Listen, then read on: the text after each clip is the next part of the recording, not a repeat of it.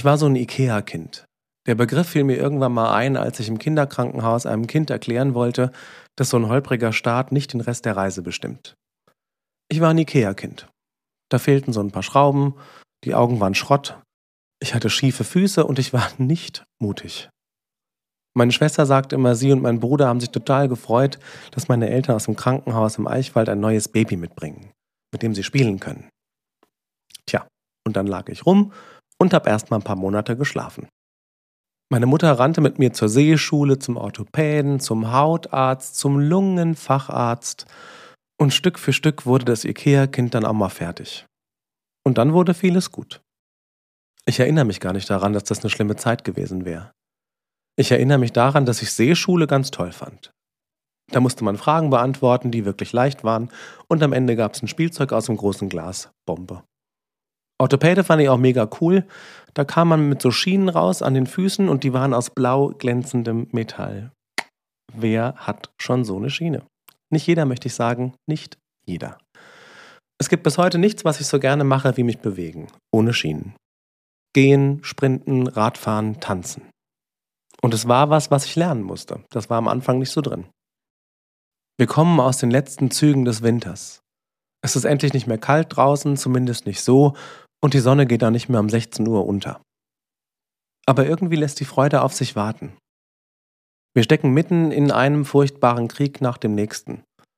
Und das wenige Jahre nach einer Pandemie. Wir haben uns irgendwie mit Verlust und der Trauer angefreundet. Und wir halten das alles schon so lange aus. Da fehlt was. Vermisst du die Freude? Diesen Aufschwung, der irgendwann kommen muss im Jahr, der da sein sollte, aber irgendwie hängt da sowas in den Knochen. Leid hat sowas. Sowas Anhängliches. Wie Teer oder Melasse. So eine zähe Kälte, die einen nicht loslassen will. In Zeiten von Krisen, wenn uns das Schwere lähmt, dann spüren wir das. Wir merken es auch daran, wenn wir wütender sind als sonst, gefühlständig, schneller gereizt. Wenn wir uns weigern anzunehmen, dass das Leben anders ist, dann wird das Leid unser neuer Vertrauter der neue Verbündete. Auch wenn dich alles verlässt im Leben, das Leid bleibt, solange du es möchtest. Es wird das neue Normal. In einer Zeit, in der alles unsicher scheint, wird das Leid zu einem neuen Wegbegleiter, einer Konstanten. Und es zieht ein, mit Koffern und Taschen voll Erinnerung. Bildern und Alben voll mit den Momenten, in denen wir schon mal gelitten haben. All das, was schwer war. Die grausamen Scherze der anderen in der Schule. Die Liebe, die dir das Herz gebrochen hat. Das letzte Mal, als du wirklich krank warst. Wirklich krank.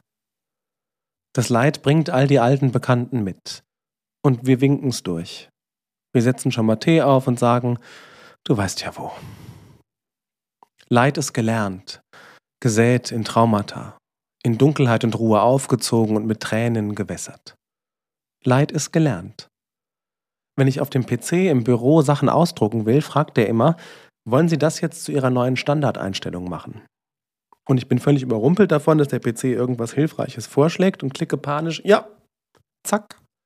Von jetzt an drucken wir alles nur noch im Querformat mit vier Spalten und Schriftgröße 9 kursiv.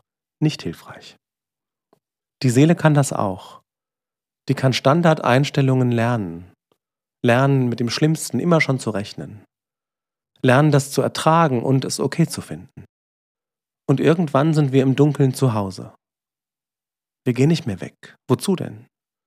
Wir rufen niemanden an, weil ja ohnehin niemand hören will, wie es uns wirklich geht. Und dann steckst du die nächste Zigarette an und trinkst vielleicht doch noch ein Glas Wein. Morgen wird dann wieder schlimm, aber was soll's. Ist ja auch nichts Neues. Leid ist gelernt. Aber warum ist das so anziehend? Warum klicken wir gerne Ja, wenn das Leben uns neue Standardeinstellungen anbietet? Das hat was mit Erwartung zu tun. In einer Studie am Medical College in Ohio hat man ein Experiment zum Thema Angst gemacht.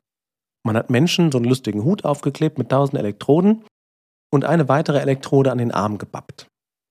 Den freiwilligen Probanden wurde erklärt, dass jetzt auf dem Bildschirm jemand von 10 bis 0 runterzählt. Und irgendwo im Laufe des Countdowns kriegen sie einen Stromschlag. Oder auch nicht. Und dabei misst ein Gerät, wie ätzend sie das finden. Ich wundere mich dabei, a, wer meldet sich für sowas freiwillig? Und B, wer bleibt sitzen, nachdem sie gesagt haben, wir geben dir gleich einen Stromschlag und gucken, wie blöd du das findest? Kann ich ohne Test sofort beantworten, brauche ich genau einen Finger für.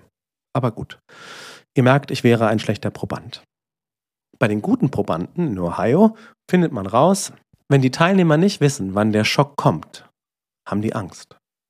Das sieht man bei der Auswertung irgendwie. Und wenn man ihnen aber sagt, hör mal zu, bei 0 gibt es einen kleinen Stromschlag. 3, 2, 1, 0, batz. Dann war der Stromschlag genauso blöd, genauso stark. Aber niemand von denen hatte Angst. Die wussten, was ihnen droht, und damit war das irgendwie nicht so schlimm. Die Standardeinstellung in der Seele war schon bei, ach, wird eh schlimm, was soll's. Und damit hatte man dem Biest die Zähne gezogen. Wie schnell wir das lernen, ist unterschiedlich. Es gibt Menschen, die machen eine schlechte Erfahrung und leiten ab, alles schlimm, immer, für immer, für alle, so. Und vor allem für mich. Bei anderen braucht es mehrere solche Erfahrungen und irgendwann rechnen wir gar nicht mehr mit dem Guten. Das ist die Kehrseite. Kennst du den Ausspruch, was wenn das schief geht? Was wenn es nicht klappt? Was wenn es ganz, ganz furchtbar wird? Ich habe noch nie jemanden sagen gehört, oh Mann, was wenn alles gut geht? Mm. Meine Schwester sagt immer, so darfst du gar nicht erst reden, da geht die ganze Depression kaputt. Schnell, Licht aus, Kopf runter und schwarze Sachen anziehen. Wenn Leid das neue Normal wird, dann rechnen wir nicht mehr mit dem Guten. Wir rechnen nicht mehr damit, dass alles sich zum Besten wenden könnte.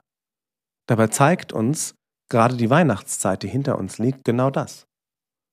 Sie zeigt uns, dass wir durch die Trauer gehen, dass wir das Leid nicht schönreden und wegdiskutieren. Wir erleben es gemeinsam. Wir erleben in der ganzen Winterzeit, wie was fehlt. Da fehlt Licht, da fehlt Wärme. Irgendwas fehlt. Und dem geben wir Raum. Wir machen ihm einen Tee und nach einer angemessenen Zeit weisen wir es freundlich darauf hin, dass das Taxi jetzt da ist und es ist Zeit nach Hause zu fahren. Weil da kommt jetzt die Hoffnung und dann wird es auch zu voll hier. Und weil Gott auf dem Weg ist und wir müssen noch ein bisschen was vorbereiten. Das ist vor Weihnachten ja immer so.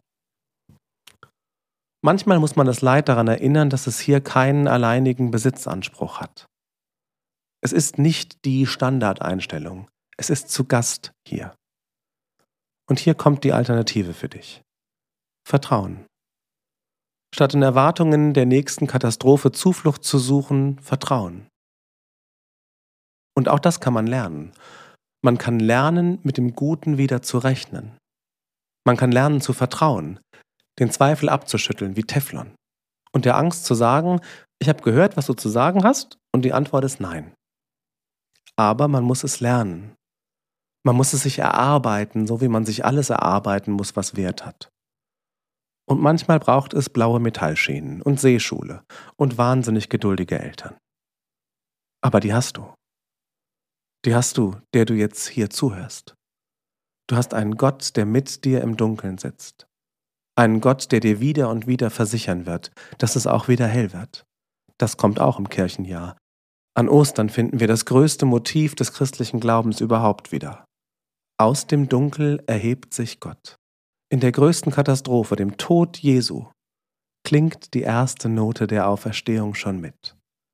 Der Tod hat nicht das letzte Wort und auch das Leid nicht und die Tränen nicht.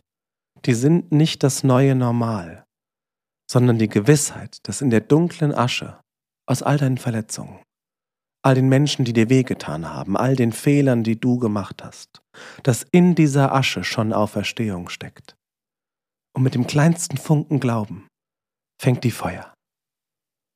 Es ist nicht zu spät. Und der Weg war nicht zu weit. Und es war auch nicht immer schon so, dass alles schlimm war. Das sind Lügen, die einem die Angst erzählt, die Angst loszulassen. Deine Hände in Gottes Hände zu legen und damit anzufangen, wieder mit dem Guten zu rechnen. Schließ die Augen. Lass dich rückwärts fallen in die Arme Gottes. Der Schöpfer der Welt ist auf deiner Seite. Der Herr der Engelsheere ist jetzt schon da und freut sich mit dir auf deinen Weg aus dem Dunkel raus. Auch Vertrauen muss man lernen. Und vielleicht gibt das Leben dir doch mal wieder einen Elektroschock. Aber du musst nicht zitternd da sitzen und auf den nächsten warten. Auch dieser wird vorübergehen. und jeder danach. Und wenn du nur noch mit Schocks rechnest, verpasst du all die Wunder auf dem Weg.